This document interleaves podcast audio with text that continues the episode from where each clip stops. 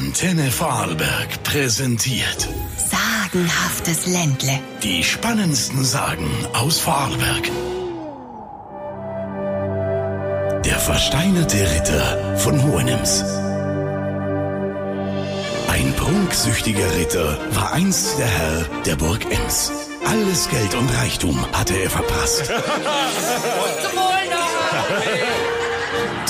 Traurig irrte er in den Wäldern von Hohenems umher. Alles fort. Jetzt bin ich arm wie ein Kirchemus. Oh, wie, wie werde nur wieder riech. Plötzlich stand vor ihm ein fremder Jäger mit einer Feder im Hut. Schenke du mir ein neugeborenes Kind und ich mache dich bis an dein Lebensende reich. Die Prunksucht des Ritters kannte keine Skrupel. Ein Kind gegen Reichtum? Also gut. Mit seinem Blut besiegelte der Ritter den teuflischen Pakt. Schon in der folgenden Nacht trafen beide an gleicher Stelle wieder zusammen.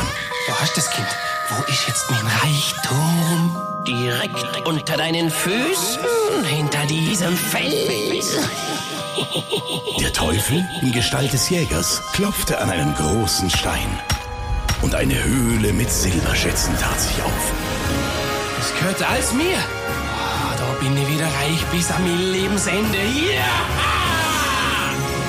Für den nächsten Tag befahl der Ritter eine prunkvolle Jagd. Als er aber die Stelle passierte, an der er den Teufelspakt besiegelt hatte, sog ein heftiges Gewitter auf und ein mächtiger Blitz erschlug den Prunksüchtigen.